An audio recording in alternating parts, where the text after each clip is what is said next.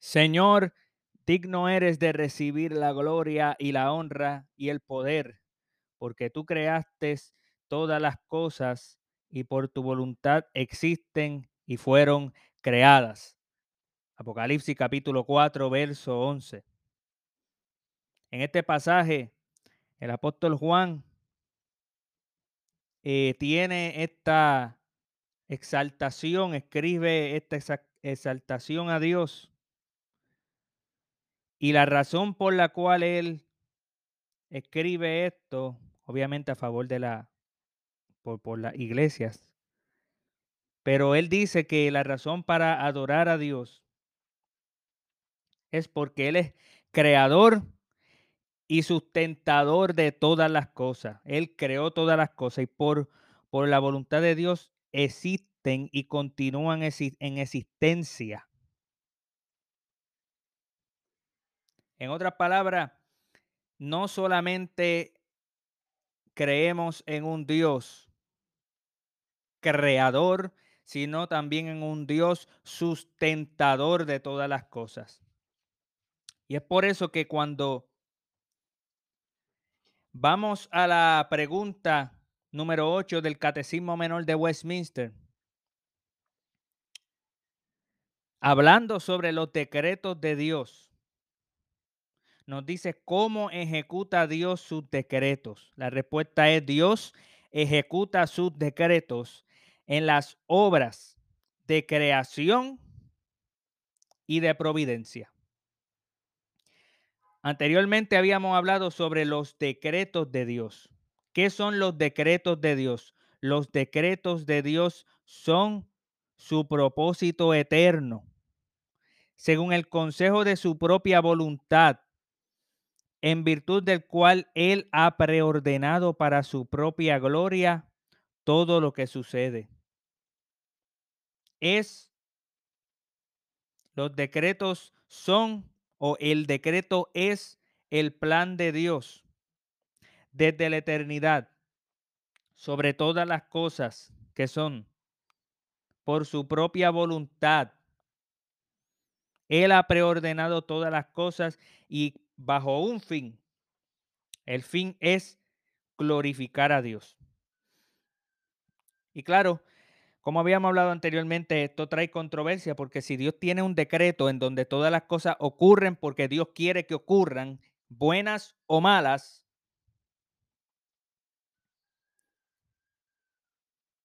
pues trae mucha controversia para decir cómo un Dios bueno va a permitir y aún preordenar y planificar la existencia de la maldad para su gloria. Y peor aún, el evocar de que ese plan ocurre sí o sí. Como la libertad humana continúa siendo vigente bajo un Dios que controla esa libertad? Son preguntas muy, muy difíciles de responder y tendríamos que dedicar tiempo en futuros episodios y ya lo hemos hecho en, en anterior ocasiones. El calvinismo no es una postura fatalista El calvinismo tampoco evoca una postura libertariana, autonómica. El calvinismo propiamente dicho presenta un sistema compatibilista, en donde la Biblia enseña de que Dios es soberano sobre todas las cosas y que el hombre es responsable por su pecado. Ambas cosas la Biblia lo enseña, por lo tanto, para todo cristiano eso debe de ser suficiente. La Biblia enseña el, sobre el decreto de Dios y la Biblia enseña que el hombre es responsable por su pecado, el pecado que Dios decretó, que Dios preordenó. Pero el que, el que peca no es Dios, ¿verdad? El que peca es el hombre, ¿verdad? ¿Quién es responsable? El Dios que no pecó, el hombre que pecó. El hombre. Pero entonces, eh, dejando eso a un lado y sabiendo de que si las cosas malas que ocurren no fueron decretadas por Dios, no tienen entonces fin.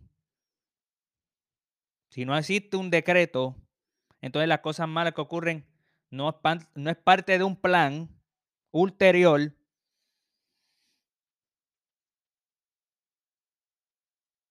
Pues ciertamente eso es problemático porque Dios no está persiguiendo su gloria. Sin embargo, ¿verdad? Eso es, esos son los decretos de Dios, la pregunta número 7. La pregunta número 8 es sobre cómo Dios ejecuta sus decretos. ¿Cómo es que Dios decreta todas las cosas y cómo es que Dios hace que eso ocurra? Ahora, aquí hay un misterio, como hemos hablado anterior, anteriormente, hay un misterio de cómo. Y, y, no solamente eso, nuestras confesiones, los cánones de Dor, confesión belga, confesión de Westminster, advierten que el cristiano tiene que tener cuidado, tiene que tener reverencia cuando va a hablar sobre estos temas y madurez. Y sensitividad.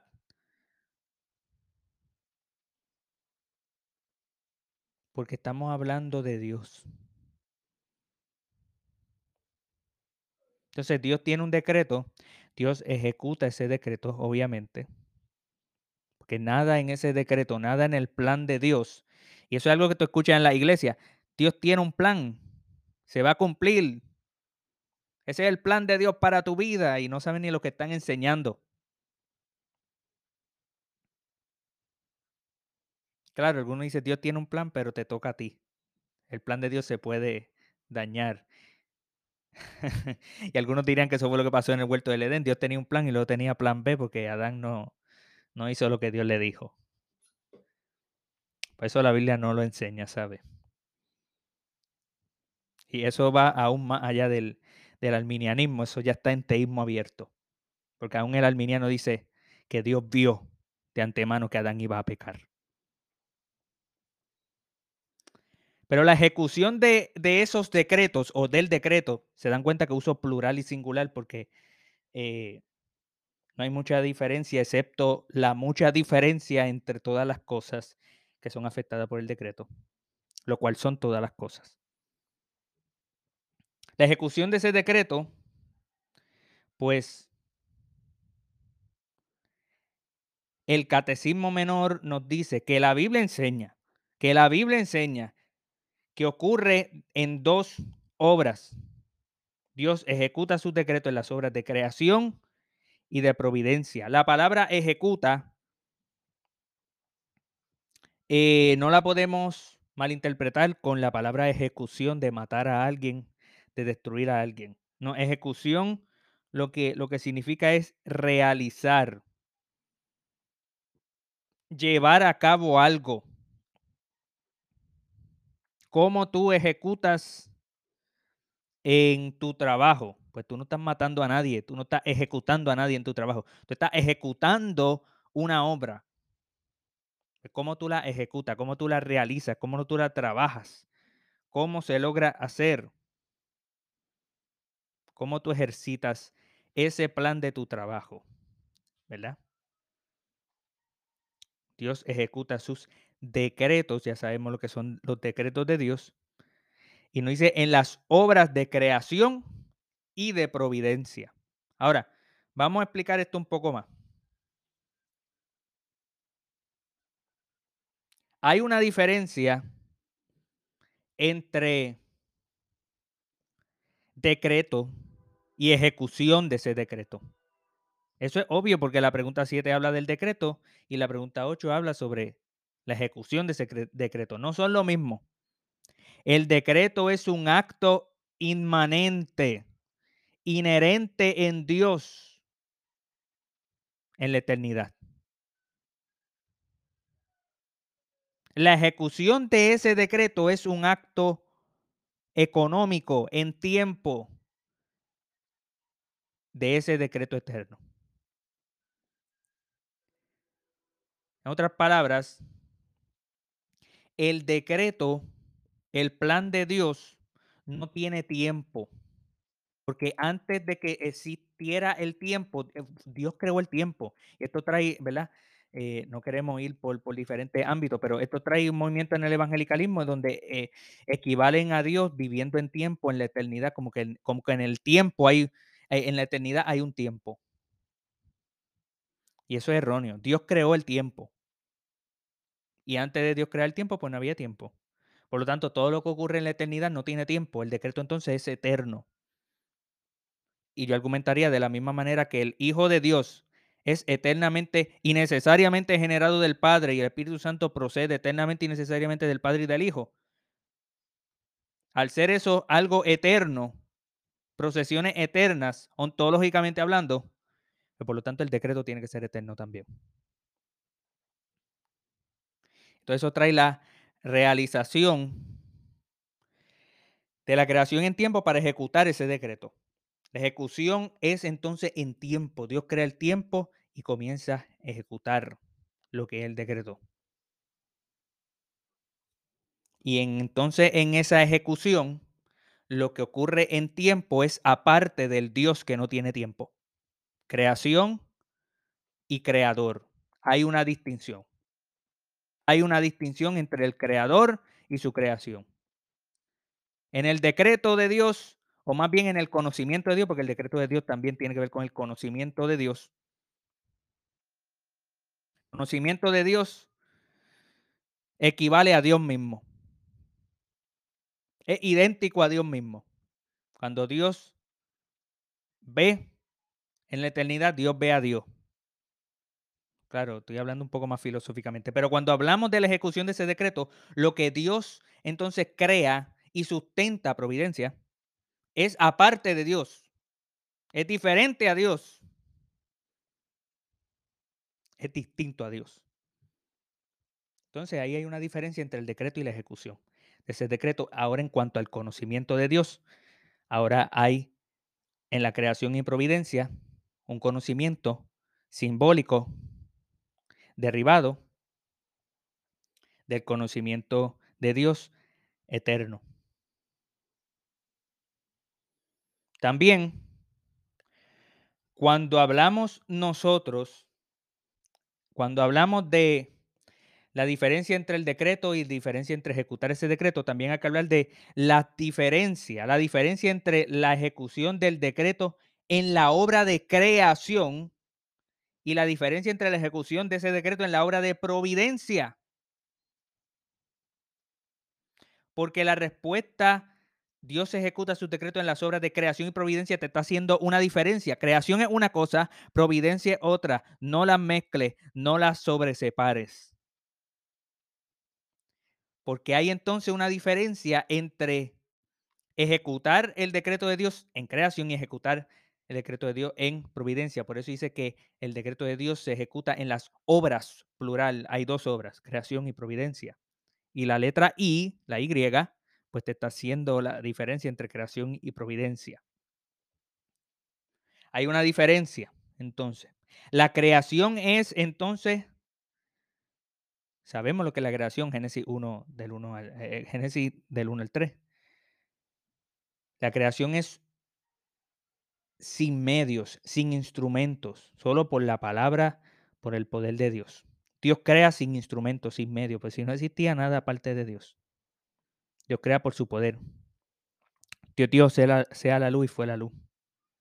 La providencia es ordinariamente y normalmente utilizando medios, utilizando instrumentos. Dios sustenta todas las cosas y Dios sustenta a un niño pequeño, a un infante recién nacido, Dios sustenta a ese niño mediante su madre, mediante su familia, mediante la protección paternal. Es utilizando medios, instrumentos. Pero aún así, Dios está ejecutando ese decreto en la obra de providencia. Así que esa es la diferencia entre la creación y la providencia, esa es la, es la diferencia entre la ejecución del decreto de Dios en creación y en providencia. Unir la creación y la providencia en un mismo concepto no es bueno, sobre separarlo tampoco. Ahora, lo contrario a creación es evolución. Lo contrario a la creencia cristiana de que Dios creó todas las cosas en un espacio de seis días es la teoría de la evolución de Darwin y antes de él eh, Lamarck, el lamarquismo y el neodarwinismo, que es un poco diferente a, lo que originalmente Darwin planteaba. Es la idea de que todas eh, las cosas que existen son reducibles a una sola cosa que comenzó a existir. Y para esto se necesita el Big Bang. Se necesita mucho tiempo, millones y billones de años en donde todas las cosas evolucionan, dicen ellos. Que por cierto, cuando Darwin formuló su teoría, no es, no, él no encontró y no existía ningún avance de un encuentro nuevo. Toda, todo lo que se tenía disponible en arqueología y en todo lo demás de la ciencia en ese momento no era diferente. Lo único que cambiaron fue el presupuesto. Como Dios no existe, vamos entonces a ver cómo es que nosotros estamos aquí y por qué estamos aquí y cómo estamos, cómo, cómo es que llegamos aquí, si Dios no nos creó. Claro, algunos evolucionistas creían en Dios, pero eh, esto lleva más adelante el periodo de la ilustración al, al, sistema deísta, lo cual es contrario a la providencia. Fíjese, lo contrario a, la, a, creer en creación es creer en evolucionismo. Y ambas cosas son creencias. Le, lo que dicen que creen en la evolución, dicen que eso es ciencia, no, eso es una creencia. La pregunta es cuál es el estándar para decir cuál creencia es correcta. Pues fuera de la Biblia no existe. Lo contrario entonces a providencia es deísmo. ¿Por qué? Porque ¿qué evoca la providencia? De que Dios no solamente crea todas las cosas, sino que Él interviene. Que Él sustenta y gobierna todas las cosas, que Él no las deja solas. Que cuando el hombre pecó, Dios intervino y habló con Adán. Dios habló con los patriarcas. Y más específicamente, Dios habló con Moisés para que escribiera el Pentateuco. Creemos nosotros los cristianos en la Biblia, revelación, y por lo tanto creemos en providencia. El sistema deísta es un sistema que cree que Dios crea todas las cosas como un reloj de cocina, le da vuelta y deja que todo lo demás suceda. Y se retira. Un Dios personal. Un Dios que crea y deja todo suelto. Pues eso es contrario a creer en la providencia. Dios ejecuta sus decretos tanto en la obra de creación y en la obra de, de providencia. Y eso es muy importante, ¿verdad? Que nosotros lo tengamos en mente. Dios no crea a través de su providencia. ¿Escuchó? Porque eso entonces es evolución teísta. Es la creencia de que ciertamente Dios existe, ciertamente Dios creó todas las cosas, pero las crea mediante la evolución. Entonces, una, una, una creación mediante la providencia. Por eso es que digo que el catecismo menor, un reformado no puede creer en evolución, ni teísta ni nada, nada. Porque es que el catecismo menor dice Dios ejecuta sus decretos en las obras de creación y de providencia. Hace una distinción entre lo que es la creación y la providencia. Dios no crea mediante su providencia, en el sentido estricto de lo que es la providencia. ¿Qué es la providencia? Miren lo que dice el Catecismo Menor eh, en su pregunta número 11. Las obras de providencia de Dios son su muy santa, sabia y poderosa preservación y gobierno de todas las cosas y todas las acciones de estas. Es Dios preservar, es Dios guardar, sustentar todas las cosas y dirigir todas las cosas, intervenir cuando Él desea intervenir. Pero es en un sentido estricto diferente a la acción de crear, en un sentido estricto. Por eso es que nosotros podemos decir que cuando Dios hizo el sol y la luna, eso es creación. Y cuando Dios envía la lluvia para hacer crecer la cosecha, eso es providencia. Por eso es que, que podemos decir de que eh, eh, el, bueno, muchos dicen que el pacto de obra se le debe llamar pacto de creación. Pues la realidad es que sistemáticamente hablando, todos los pactos es bajo la providencia de Dios. Dios provee pacto. Dios provee pactos. Claro, se le puede llamar pacto de creación porque está tan cercano. Dios crea al hombre y inmediatamente pacto. Pero es parte de la providencia. Pero la redención en Cristo Jesús, la redención en Cristo Jesús es providencia. Y el pacto de obra es providencia. Los pactos son providencia, aun cuando Se, se, se pueden atar a la creación porque ocurren en el momento en que Dios creó al hombre y le da el mandato cultural. Aparte de eso, en Apocalipsis 4.11 que leímos sobre la creación, tenemos a Jesús hablando sobre la providencia en Mateo 6, 25 al 34, dice lo siguiente. Por tanto, digo, no os afanéis por vuestra vida qué habéis de comer o qué habéis de, de beber, ni por vuestro cuerpo qué habéis de vestir. No es la vida más que el alimento y el cuerpo más que el vestido.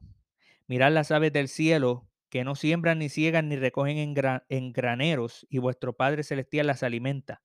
¿No valéis vosotros mucho más que ellas?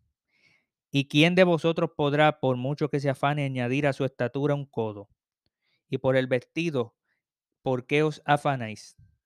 Considerad los lirios del campo, cómo crecen. No trabajan ni hilan, pero os digo que ni aun Salomón con toda su gloria se vistió así como uno de ellos. Y si la hierba del campo que hoy es y mañana se echa en el horno, Dios la viste así, ¿no hará mucho más a vosotros, hombres de poca fe? No os afanéis, pues diciendo qué comeremos, qué beberemos, qué vestiremos, porque los gentiles buscan todas estas cosas, pero vuestro Padre Celestial sabe que tenéis necesidad de todas estas cosas. Mas buscad primeramente el reino de Dios y su justicia y todas estas cosas os serán añadidas. Así que no os afanéis por el día de mañana, porque el día de mañana traerá su afán. Basta cada día su propio mal. Amén. Fíjese, Jesús hablando sobre la providencia, nos habla sobre el afán de la vida, de no confiar en que Dios va a proveer a nuestras necesidades. Y eso es algo, amado, práctico. La teología, eh, esto es algo que he aprendido de, ¿verdad? De, especialmente de luteranos, que, que, que, que, dicen, si la teología no se puede poner en práctica, de nada vale servirle, de, de, de nada vale aprenderlo. ¿Cuál es lo más, para qué estamos estudiando esto, amado? ¿Para qué estamos estudiando el catecismo? ¿Para qué estamos estudiando nosotros esta diferencia entre el decreto y la ejecución, entre el decreto de la creación y, la providencia, el, decreto de ejecutar, eh, entre la ejecución de ese decreto en la obra de creación y la diferencia entre hacerlo en la providencia? ¿Para qué? Para protegernos del, del sistema evolucional, claro, para protegernos de los deístas, claro, pero también para sentirnos seguros en Dios. Para darle gloria y honra a Él, porque Él nos creó, no tenía que crearnos, pero nos creó para su gloria. Y ahora Él nos sustenta con esa misma gloria. Dios nos crea como hijos de gloria. El hombre cae, pero ahora puede ser redimido por medio de Cristo. y luego que redimido después de Cristo, vive la vida en Cristo y su providencia le sustenta. Entonces, la importancia de estudiar que Dios ejecuta su decreto en la obra de creación y providencia es saber que Dios nos creó, Dios nos hizo y no nosotros a nosotros mismos. Nosotros nos desviamos, pero podemos ser reconciliados por medio de la cruz. Y el instrumento que Dios usa es la fe, es confiar en el trabajo de Cristo. Y si las aves de los cielos reciben alimento del Padre Celestial, si los lirios del campo están vestidos aún con más gloria que Salomón, vuestro Padre Celestial siempre nos dará, nos suplirá conforme a su riqueza en gloria. Esto nos da a nosotros, amados, razón para nuestra existencia, Dios nos da razón para nuestra existencia y para nuestra permanencia hasta el fin. Luego tenemos que estudiar más qué es lo que significa la creación, cómo es que Dios crea al hombre, si hay una si hay algo en el hombre que es un reflejo de Dios, cómo funciona esto de la providencia de Dios, de que ahora Dios ejecuta por medio de providencia instrumentos. ¿Cómo Dios usa instrumentos sin violar la libertad de esos instrumentos o las viola? Esas son preguntas muy importantes que trataremos en episodios futuros sobre el catecismo menor de Westminster. Mientras tanto, unámonos con, con Juan. Unámonos con los ángeles con los santos que han partido con el Señor y con toda la iglesia, con los querubines y serafines diciendo, Señor, digno eres de recibir la gloria y la honra y el poder, porque tú creaste todas las cosas y por tu voluntad existen y fueron creadas. Amén.